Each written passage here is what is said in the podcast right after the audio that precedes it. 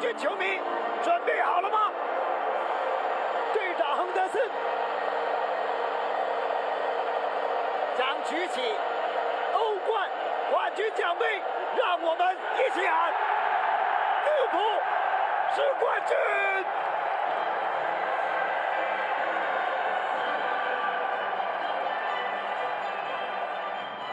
欢迎收听最新一集的《笑谈快乐足球》节目，我是主播大巴。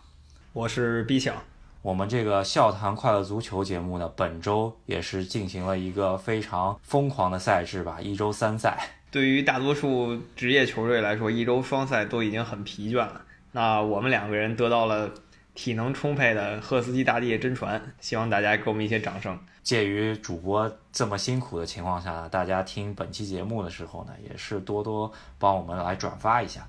然后呢，我们最近的赫斯基大帝球迷群里面，大家在看欧冠决赛的同时呢，也是发言非常踊跃。然后如果有想加入到我们行列的朋友，也是可以私信赫斯基大帝你们的微信号，然后赫斯基大帝会把你们拉进来的。嗯，那这一期节目呢，话题也非常直白了，就是刚刚结束的欧冠决赛。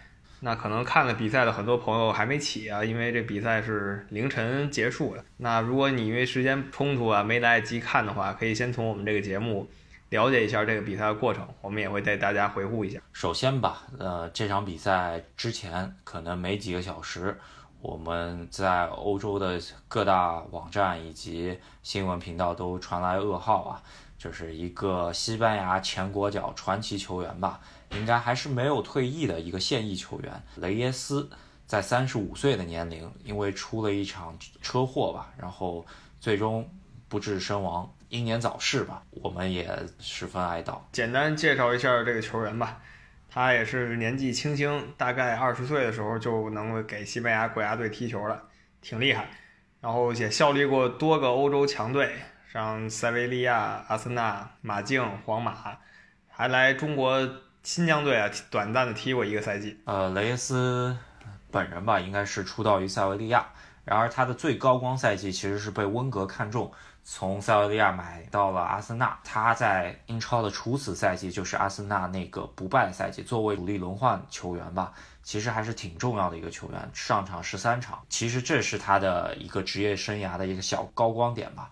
在这之后，他可能在阿森纳阵中呢一度打上主力，但是其实也是呃踢得一般。零五零六赛季之之后呢，阿森纳把他租给了皇马。我记得他在皇马的期间呢，应该是绝杀过一次巴塞罗那，帮助皇家马德里捧捧过一次杯。在这之后，他加盟马竞，呃，战绩一般吧。职业生涯迎来第二高光，其实是回到了他母队塞维利亚，帮助艾梅里勇夺三连冠吧。艾梅里的三连冠，我们过去几期节目已经不断强调了，所以他呢，总体来说，他的高光时刻就是零四年的冬天来到阿森纳，然后参加了不败赛季的后半程比赛，然后加上三连冠，还有他年纪轻轻的时候就加入了西班牙国家队，不过退出国家队的时间也比较早。主要也是有伤病原因吧。再怎么说吧，他在不管是实况还是非法中间都是比较好用的球员，其实给大家还是留下了很很深的印象。英年早逝，咱们也看到了在欧冠这场决赛的这么重要的场合中间，两队球员也是给雷耶斯一个告别吧，然后在中圈悼念了一分钟。他在塞维利亚非常好的好朋好友，其实应该是比他小不少的莫雷诺，在利物浦替补席上也是呃眼眶湿润吧。关于雷耶斯的这条噩耗，咱们就聊到这里。回到欧冠这个比赛本身吧，两个英超球队利物浦跟热刺，英超这个赛季已经交手过两次了。利物浦虽然是两胜啊，但是赢的都挺艰难。拿到这场比赛呢，总体看也差不多，就两队其实打的都很一般了。可能是因为英超结束已经两三周了，两个队休息太多啊，歇大发了，然后这个状态迟迟找不回来，传球呢失误比比皆是。我看好多平时不看英超的球迷呢，欧冠还是要看的，把这场当做英超来看。觉得这英超这个对抗好像也没有传说中那么激烈，节奏也没有那么疯狂。首先，如果把这场比赛放到历史的长河中间来比较的话，我稍微瞧了一眼，也不能算是最无聊的一场比赛。好多媒体在赛后都说，这场比赛真的是欧冠决赛吗？这个呃，技战术的水平感觉是没有达到欧冠决赛的，对吧？但是我回看了一下近二十年的决赛赛场吧，其实有一场欧冠决赛比这还要无聊，那就是零二零三赛季，呃，两个意甲球队的内战。米兰对阵尤文图斯那场比赛是一百二十分钟踢了一个零比零，然后最后点球分的胜负。这完全是打出了意甲特色，以防守为主，然后再想进攻，然后两边毫无建树，最后耗到了点球大战。那这场比赛呢，其实也是有点球的，但是它是出现的时间实在是非常不可思议，不到一分钟，裁判就给了点球，因为。热刺的防守中场西索科在自己禁区里来了一个仙人指路，跳起来把胳膊展开，裁判想都没想，果断给了个点球。这个点球其实后来引起了很大争议，呃，主要还是就是欧足联的点球新规则，应该是说是下个赛季开始执行吧。那就是说在禁区内不管是什么情况下，手碰球就是点球。比较有争议的一点呢，就是马内在右路拿球之后也没有盘带，就是在原地摆腿，然后有点儿感觉是故意往西索科的手上踢，也是抓着了一个规则漏洞吧。但是我觉得在欧足联出台在禁区内手球无论如何都会是点球的这个规则下，有好多球员是需要练这么一招的。我倒觉得这个问题主要还是在于西索科动作太大了。这胳膊已经完全撇开了，雄鹰起飞一样，这样的话很难洗得清楚了。如果他就像常规那种防守动作，两个手背在后面，马内也很难用那个球去找他，这个球也自然就不会被判。对，主要是一切来得太快，开场三十秒都还没搞清楚。呃，赛后呢，洛里也说他们准备了两三周时间，居然这三十秒就把他们部署的防守全部打破了。萨拉赫。那个点球的质量，其实角度来说是一般吧，但是这个速度确实很强。萨拉赫进球以后呢，也是做了一个新的庆祝动作，两只手一起擤鼻涕，然后吐舌头，这个也是他研究很久的新动作吧。在进完这个点球的时候，我当时的心理活动呢，其实就是感觉，哎，这场比赛是不是要？怎么着能出一场经典局势了？这三十秒就进，跟伊斯坦布尔奇迹有点类似啊。马尔蒂尼这个球呢，其实也是欧冠改制以来第二快的球吧，就是在马尔蒂尼之后的。因为萨拉赫在点球判罚之后等了一会儿，去主罚进这个球，其实已经三分钟了。点球以后吧，这个比赛才能说进入了正轨，也就到了我开始说的，其实踢的都一般的这个状态。两个队呢，真的比他们在英超里的常规表现要偏下的。这是如果平时你看这两队比赛的话，你能明显感觉到这一点。对，首先来说，我们上一场预测首发阵容，利物浦方面是预测的百分之一百全对，也跟我们预料的比较相像。因为当时就说利物浦可能首发能变动的就是威尔杜、维纳尔杜姆和米尔纳这个位置。本场比赛我们也猜对了，维纳尔杜姆首发。而热刺方面就比较活了，但是有一点我们在赛预测阵容的时候忽略了一点，那就是凯恩在热刺队中。不管是在管理层也好，在教练心中，以及在整个球队球迷的心目中的地位，我们把他给忽略了。昨天的预测呢，更多来说像是从数据本身进行分析，就是你觉得凯恩作为刚刚复出的球员，即使他个人能力非常突出，为了全队着想，也应该先把他摁在板凳上，让卢卡斯莫拉搭档孙兴民。但是我们就没有想到。球队呢，其实是一群人，有人的地儿就有各种各样错综复杂的关系。我们也就忘了凯恩是这个队球霸，只要他能上，我觉得没有人敢说个不字。就算是教练波切蒂诺也得让他三分，你就得上。于是凯恩也就踢满了全场，然后踢的啥也不是。对本场比赛，凯恩一共二十六次触球吧，作为中锋也不算太少。但是本场比赛他完全没有高光时刻啊，就是没有他。任何的强点或者说是射门，印象中间可能他也就做过几次球，停球停大发的失失误也是比比皆是吧，也没有说是灾难级别的表现，只能说是非常平庸的一个表现。是啊，不管他是什么牌儿的球员吧，你一个多月没有踢过比赛了，上来就踢最重要的决赛，多少还有点说不过去的。其实大家也很替这个卢卡斯莫拉不值啊。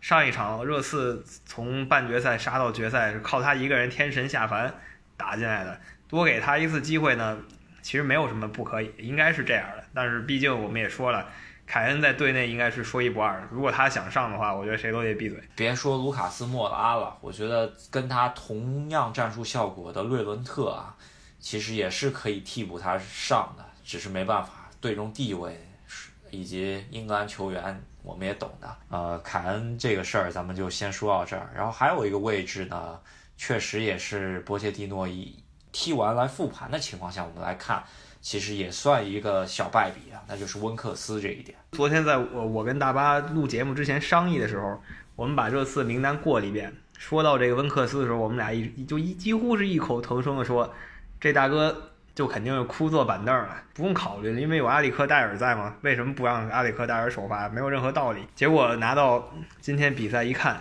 温克斯首发，当时觉得眼镜都跌下来了。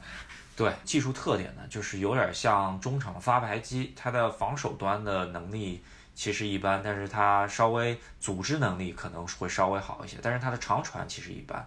短传稍微好一些，但本场比赛可以看到啊，自从那个呃女球迷跑进来之后啊，她好像是分了神，然后短传也是失误非常严重，所以说到最后换的是谁啊？先换的也就是他温克斯，还是挺失败的一个举动嘛。对，等于说他的先手牌是打的不好，自己先把这一个他原来认为的骑兵去拿他原来想要上的这个先手牌。去换掉是挺被动的一个换人。刚才我们批评了球霸凯恩，然后所谓骑兵温克斯，说一说他的防线。他的防线其实跟我们说的完全一样，没有任何问题。然后左后卫丹尼罗斯呢，这场应该是超常发挥了。平时来说他是比较容易当漏勺的那一个，但这一场他很稳健，然后也有几次冲上去助攻的情况。对，而且突破成功率也挺高的。其实把阿诺德其实那一路打的挺吓人的，在下半场的时候。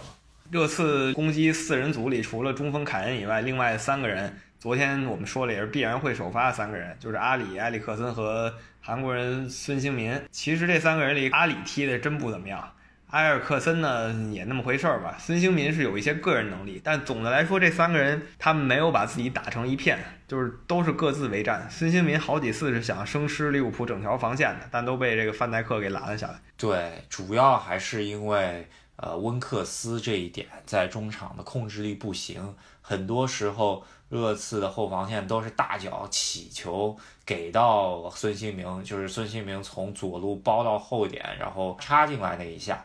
好多时候，孙兴民停球，本场比赛其实状态也一般。有一个停球挺大的，虽然那个球有越位，还有的球就是想停下球来想生吃整条防线。没有状态那么好的孙兴民来说，还是比较困难。对，打到后期的时候，热刺那个时候还是一比零落后嘛，他们也是想全线压上，这个时候就把进攻球员都堆上来了。但是换的真挺晚的了，像卢卡斯莫拉呀，这都是所有人心目中的首发。你到这个比赛的。末段才把他给换上来，想让他搏命，有点来不及了。然后热刺也主要以远射为主，依旧没有连成一线，都是各自为战。孙兴民一脚远射，然后阿里松一个扑救，然后两边搅和了十几秒，卢卡斯穆拉又冲上来搭一个远射，然后再一个扑救。基本就是这么循环往复来几下，然后利物浦呢一次一次的靠反击想偷几个，但是也没有太好的效果吧。说实在，本场比赛呢，只能说热刺的中场三人组阿里、西索科、温克斯这三个人比较灾难级别的表现。西索科的本场比赛上来呢，其实上半场他其实踢了一个五后卫中间的靠右边的一个中卫，当时是想让他把后防稳固一下，没想到上来送了一个点球。然后本场比赛，他原来其实是呃推进能力很强的一个后腰球员，把他位置放得太深了，而且他的传球短板也是凸现出来，就所以说热刺中场根本转不起来，只能靠后场一脚开出来，再加上前场三人组其实也是状态很一般了。阿里有几次比较好的机会，他都没有完全把握住，都挺灾难这三个人的表现。是的，就是亮点主要还是集中在丹尼罗斯和孙兴民两个人身上，其他人就不过如此，非常平静。然后可以说一下利物浦这边吧，就像大巴说的，我们对首发十一人预测完全正确。那萨拉赫呢，点球取得梦幻开局，但是他整个表现，我其实是很想吐槽他的。好几次有传球机会，他可能太想当英雄，非要一个人打门，他打门。没有威胁，面前就站着什么威尔通亨什么，就往人家身上踹。上来给人感觉他的表情不是那么紧张，比起去年的那个决赛，他有一定释然的感觉吧，感觉踢得很轻松。本场比赛照道理来说，他首先打入点球，已已经是非洲第五个球员吧打入欧冠决赛的进球。利物浦拿到领先优势以后呢，其实放慢了脚步吧，我觉得也是上半场本来大家都需要试探的时候，没想到。提前领先，然后利物浦也是不急不躁。热刺这边呢又状态不佳，所以说上半场的比赛唯一的亮点又是要说到那个跑进场的女球迷了。女球迷是强行做广告，大概那意思就是说她男朋友是在英国是开色情网站的，然后他们反正也是没下线的人，干脆咱们就来点大的，就在欧冠决赛几亿人的围观之下，让自己女朋友穿的很少冲进来抢了把镜头。她的男朋友应该也是有跑进场的前科啊！二零一四年的世界杯决赛，不知道大家还记得不记得，在阿根廷德国比赛中间，他他也进过场，有一个裸奔的一个男的，那个就是她男朋友。好多人都说什么咱们国内的网红啊什么的，为了 C 位出道没有下限。我觉得世界很大嘛，大家应该放眼去看一看，所谓没有下限根本就不算什么，这才是真正的敢于站出来表现自己。呃，赛后呢也有。公司来分析这么一个广告的价值吧，其实，在这么一场万众期待的比赛中间，大概出现的镜头大概十秒钟左右，也价值了，据说是有三百多万美元价值的广告吧，啊，应该来说还是比较值得的，这么播出位，最起码这俩人的那个社交账号粉丝已经疯狂暴涨了一波，这个效果还是立竿见影。呃，咱们回到比赛吧，因为这场比赛的技战术水平可能确实是乏善可陈了。十年之后吧，如果再聊起这场比赛，可能能想到的不是呃那两个进球吧，想到是这么女球迷这事儿啊，真有可能啊。上半场比较枯燥，女球迷这个迷之入场，其实她也不一定是球迷，她就是来博出位的。不管怎么说吧，这大姐最起码大家记住她。然后到了下半场的时候呢。克洛普，利物浦的教练一反常态，他一般是不太爱换人的，但是他这次在六十分钟前就把中锋撤下来，换了奥里奇。对，本场比赛菲尔米诺跟凯恩的情况是有有所类似吧？因为在英超的时候，他也是呃有伤吧，然后最后一轮英超没踢，呃三周没有踢强对抗的比赛了。本场比赛直接首发上场，踢得非常一般，在印象中间根本没怎么怎么触到球吧。本来希望他鬼魅的舞步搅乱这个热刺防线，但是没有什么效果。那克洛普就果断一想，把这个奥里奇大帝派上来，在这个半决赛发挥这么好，而且他上场总是有奇效，让他打中锋。然后他挡中锋了以后呢，其实是把马内放到中场了，然后又换了个米尔纳上来，把萨拉赫跟奥里奇推到前面。类似于双前锋吧，一高一快，就跟赫斯基和欧文那感觉似的，一个大个子加一个能冲刺的。在看球的时候，其实发觉了一点，就是利物浦的角球呢，明显是设计过三到四个套路的，不管是中间围抢围着对方守门员，离对方守门员特别接近的上半场有几个角球，然后中间有一个短角球的配合，打到短角球，然后传出来，然后再传中。还有就是进球的那个小球，克洛普的角球是明显是练过的。这次其实上半场招架的还不错，下半场这么一个角球，怎么说一高一快的？你说的那个奥里奇大帝给进了，那个球其实进的还是挺漂亮的。那个球嘛，热刺后防线顶来顶去，顶的已经有点混乱了。你感觉每一个防守队员他脑子里想就是赶紧把这球从我这儿摘开。但摘来摘去又，摘到利物浦这马蒂福脚下了，一脚传球，奥里奇大帝没人防守，一个远射也不能算远射吧，在禁区内了，一脚打到死角。二比零之后呢，热刺可能想起来用略伦特吧，那个时候才开始他们的长传冲吊。其实最后时刻还是有点慌的，我觉得最后补时五分钟的时候，看过去年英超的，知道热刺有一次就是在最后阶段跟利物浦两个队都在补时进球，打了个二比二。还是有这种前科存在的。到最后，利物浦的功臣最大的功臣，毫无疑问是守门员。如果这一场守门的是去年那个尴尬的卡里乌斯，还是说替补席让米尼奥来，我不认为能防住这么多脚高质量的射门。卡利乌斯也是赛后在社交网站第一时间祝贺利物浦球迷呢，可能他也是觉得去年的决赛赛场啊，真的是属于他一个人需要背锅百分之九十吧。而且赛后，罗伯特森呢，利呃利物浦的主力左后卫也说到，啊这场比赛他们的竞技水平发挥其实是比去年的比赛差的很多了。但是没想到今年拿到了这个冠军，而去年是被皇马等于说是踩在脚底下吧，差就差在了守门员这个关键的位置上几次的呃失误以及扑救吧。如果你要评利物浦这届冠军，利物浦这个赛季在欧冠里最佳球员，我肯定是投给阿里松的。如果没有他的话，在小组赛就已经被那不勒斯淘汰了。他在最后关头贡献了一个绝妙扑救。守住了对那不勒斯的胜利，利物浦才侥幸晋级到十六强。半决赛的时候面对巴塞罗那，虽然逆转很精彩，谁能保证这个比赛是零封呢？也是靠他。利物浦的后场三人组，马蒂普、范戴克、阿里松，真的是踢出了一个呃比较统治级别的表现吧，完全让凯恩、孙兴民、埃里克森哑火。马蒂普本场比赛，我觉得他的表现甚至超过了范戴克。是的。他这场表现真的非常犀利，然后再加上他在前场捡了热刺一个漏，送给奥里奇一个助攻，可以说是这场另一个最佳球员吧。范戴克一如既往的比较稳定，孙兴民想生吃范戴克，然后 我当时都惊呆了，居然孙兴民是想生吃范戴克。对，而且还不是一次，第一次范戴克赶了一步给撵过去了，然后没想到孙兴民居然不死心又来。然后又来又是赶了一步给撵过去，但是孙兴民也挺厉害的，范戴克也挺厉害。就孙兴民这个速度，你随便再换一个普通点中后卫，真就给撵过去了。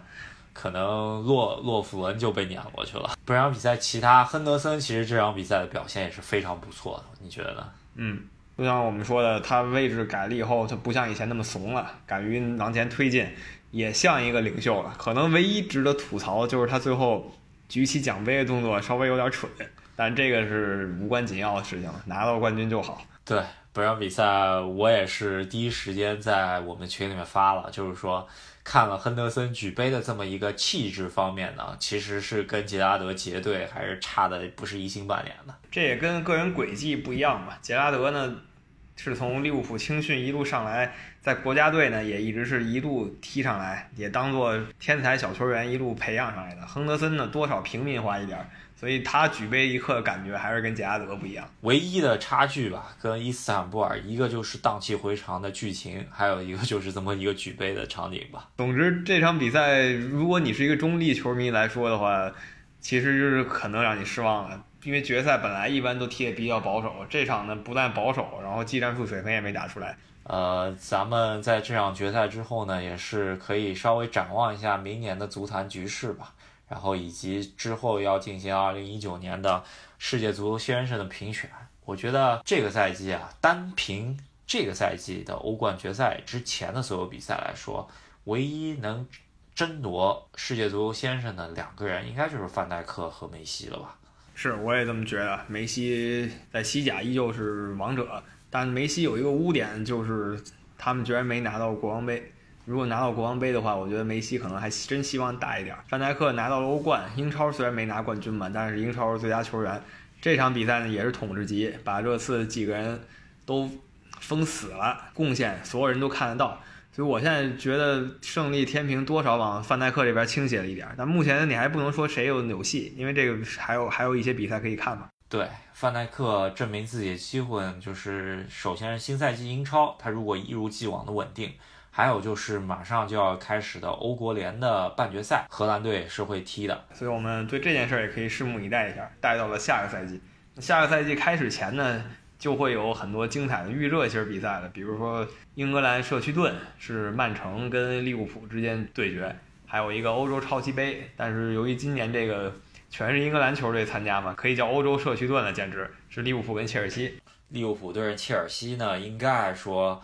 得看一下切尔西明年到底是谁执教了。如果说挑的不太好的话，没准切尔西要被利物浦虐了。哎，这都说不好啊，因为下个赛季这场欧洲超级杯应该是切尔西下个赛季第一场正赛。他们夏天准备如何，就从那场比赛看了。之后呢，我觉得马上就进入到转会期了。我们下一期节目呢，也是会给大家稍微预热一下，给大家稍微盘点一下哪些球队、哪些球员很有可能转会，以及哪些教练员吧，这个赛季，对吧？所以这个夏天的转会一定会非常疯狂。首先，我们已经知道阿扎尔要离开了，再加上尤文图斯这个意甲。统治级球队，他还没有找到教练。他如果找了一个教练呢，势必啊把整个教练圈牵动一遍，可能好几个队得互相换教练玩了。这个是值得期待的。另一件事就是热刺丢了这个冠军以后，他们整个队其实是让人感觉很危险，有支离破碎可能。而且这样的队我们不是一次两次看到过。对我们说回到决赛这两支球队的明年夏天转会的策略吧。呃，热刺这边如果主教练波切蒂诺最终没有留在热刺的话，那将是一个灾难级别的操作吧。起码心是散，至于卖不卖，我估计也是一到两个赛季之内都得走了。主席。列维吧，这些年这波人前些年买的好吧，对吧？这些年一分钱都没投入，这支球队带着到欧冠决赛，可以说是波切蒂诺功不可没。就算没拿到欧冠，我们赛前也说了，这他就是一个九十分的赛季。拿到欧冠一百分，没拿到已经九十分，这个是这套阵容能达到的最高操作了。他每一步都是。跟对手拼到弹尽粮绝呀！他每晋级一步，基本都是杀敌一千自损八百的感觉，伤好几个人，把每一个人都用到极致，才能再走到下一步。至于他们卖什么人，肯定又得进新的货，所以说得看吧。我觉得最有可能出走的应该是埃里克森，皇马这边抛出了橄榄枝，很难拒绝。还有一个比较容易走的，那就是特里皮尔吧。意甲很多球队都非常需要这么一个助攻强的右后卫，一下走了右路的两个强人啊，埃里克森不光是右路了，中路也可以，搞得热刺如果真的成型的话，可能会走十五年前利兹联的老路啊。利兹联当时也是像热刺这样有非常多优秀球员，但是就是一波没打出来，所有人就都走了。对，然后替补上场勒伦特本赛季。结束之后呢，他的呃合同当时跟热刺签了一年合同，也是马上就要过期。他自己也说不确定会留在热刺，主要还是凯恩球霸上场机会太多了，然后跟他同位置肯定就是踢的比较少了，对吧？然后卢卡斯这边也是，呃，这场比赛之后看他的心气神明显就是低了很多吧。可以理解卢卡斯的想法，毕竟上一场他已经是。让人不能更羡慕这一场呢，没有什么机会，有可能他也萌生了去意，但我们不在这里过多猜测了。然后利物浦这边吧，我觉得主力框架肯定是不会变的，这套阵容是扎叔一手带出来的，很多球员也是，呃，等于说是他从各个队拼起来的这么一套，一点都不豪华，但是非常实用的一套阵容。是的，然后夏天嘛，如果要补主力的话，中场可以补一个。用智商踢球比较多的，现在利物浦中场主要以猛汉为主，或者以硬汉为主吧。其实需要库蒂尼奥这样的球员，但库蒂尼奥已经被利物浦拉黑了，就不要考虑他了，找个类似的。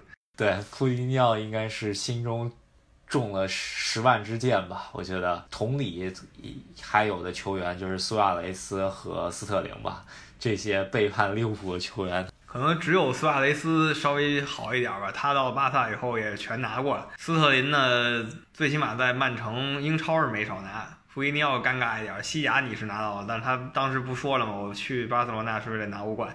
不是，这就非常尴尬，非常打脸。但不管怎么说，利物浦其实需要这么一个球员。如果我们只从数据这一方面来看的话，然后再加上前场其实人是很多的了，我觉得不太需要什么新人，像斯图里奇。虽然我一直很欣赏他，说他是天才，他也拿到两个欧冠了，切尔西一个，利物浦一个。但是呢，他现在这个样子，八成是得走了。我是非常对他表示可惜啊。然后土豆、沙基里应该还在，然后奥里奇大帝这个肯定不会走了，这已经是封神的人物了。对后防线呢，我觉得两个左右后卫本场比赛也是各一脚远射吧，都挺。技惊四座，那可惜没有进球。主力位置上来说，他俩可能还会继续待着，但是替补席上只有莫雷诺一个，呃，以及米尔纳有时候客串，是不是有点单薄？而且莫雷诺也是基本上被扎叔拉进黑名单了吧？莫雷诺是自己业务水平不行，但是呢，他的好处是他这个人倒挺知足的，他也知道自己不灵，所以他也不会去抱怨什么的，就在板凳上安安静静的坐着。那如果这个球队想提升竞争力的话，需要一个替补左后卫和一个替补右后卫。其实克莱因还可以吧，就是租给了其他球队克莱因，看看利克洛普还想不想要他。嗯，我觉得起码会补一个边后卫，呃，但是具体补谁呢？现在也没有特别多的传闻。你前面说的那个。进攻端的中场核心球员呢，其实现在有一个就是布鲁诺·费尔南德斯这个传闻，跟曼城争一争，葡超黑店出的人，不知道到底好不好用啊。然后同类传闻我看到还有说什么哈梅斯·多德里格斯，反正种种吧。媒体在夏天为了挣钱嘛，吹牛不嫌事儿大，他无所谓，随便吹。呃，我觉得还有中场可能会走人的就是。拉纳吧，对吧？本赛季真的没怎么踢，几乎消失了。他其实是克洛普非常非常器重的球员，他呢也是受伤多，就踢不上，那没办法了。如果你老踢不上，竞技水平下降的话，球队也不能说只看你关系好或者你是本地人就留你在这儿，他真的有可能就要走了。其实挺可惜的。克洛普刚来的时候非常非常信任他，基本场场让他首发，打法跟克洛普的中场所要求的打法非常类似吧。后卫线上面，洛夫伦是不是？有可能不甘于做替补啊？想不想出去找一个主力位置？是，如果他甘于做替补的话，待着完全没问题。如果他想找主力位置的话，那就得需要再引一个中后卫。毕竟中后卫上，洛夫伦可能很尴尬的，甚至要排到第四中后卫的位置上。从这场来看，最后上场拖时间的是乔戈麦斯，就是第三中后卫。他的问题呢，跟卡利乌斯有点类似吧。上限很高，进攻端很强，然后有时候也能踢出一些非常神级的发挥，但是他的这个脑子短路问题呢，就是解决不了吧？我倒觉得就是防守队员真的上限不太高没关系，下限千万别低，这就麻烦了。防守队员下限低，真是什么失误都干得出来。洛夫伦和卡里乌斯都是例子，即使他们对球队真的是百分之百尽力了，但是一短路的时候，真的谁都受不了。呃，我觉得门将位置应该是不会变化。其实两个门将都还挺稳定的，但是洛里后场倒球有几下挺吓人的。昨天我们也说了，到底谁会失误都没有，踢的都还挺好的。对，阿里松又是非常牛奔的发挥，所以还是服的。就如果米尼奥莱愿意给阿里松坐板凳的话，门将的位置就可以一直维持这个状态。呃，其实还挺期待利物浦下个赛季的表现的吧。扎叔在赛后的新闻发布会也说了，明年是伊斯坦布尔。在这么一个利物浦拥有传奇色彩的一个城市吧，他也是希望第三年连续第三年进入到欧冠决赛吧。他说他开了个玩笑，他说我已经跟欧足联说了，我明年我会去伊斯坦布尔的。那好，我们拭目以待，咱们也把这句话记在这期节目里，明年翻出来看一看到底有没有发生这一幕。对，至此呢，我们笑谈快乐足球节目一八一九赛季其实是告一段落了。也是说了，本场欧冠决赛其实就是所有欧洲足球的最后一场比赛。对于我们来说，也是聊了一年吧。其实去年赛季中的时候开始聊，聊了一年的欧洲职业足球，跟大家也是拥有了一段非常快乐的时光。希望大家喜欢我们的节目啊！如果有想听的内容，或者觉得我们有一些问题，就在赫斯基大帝留言板上告诉我们。我们也会不断改进。想跟我们更多交流的话，其实是加到我们的微信群里面会更好一些，因为时时不常我们会在群里面更新一些足球信息啊，以及我们节目所想聊的一些话题，给大家来进行交流吧。那正如大巴所说，一八一九赛季的足球联赛就已经完全结束了。下一期节目再跟大家见面的时候，就可以算作是一九二零赛季了。当然不是。二十世纪一九二零是二零一九的二零二零赛季。下一集我要说的所有内容，其实也是跟下赛季各个球队准备有关系的，那就是夏季转会的一些畅想。那我们就像以前那些说书人一样，在这里给大家留一个小尾巴，给大家留个悬念。如果大家想听的话，就锁定我们的节目，多多关注，多多订阅。我们下期再见。对，那希望大家多多转发。我们下期再见。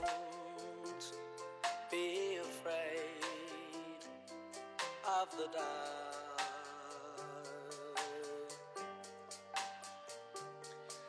the end of a storm,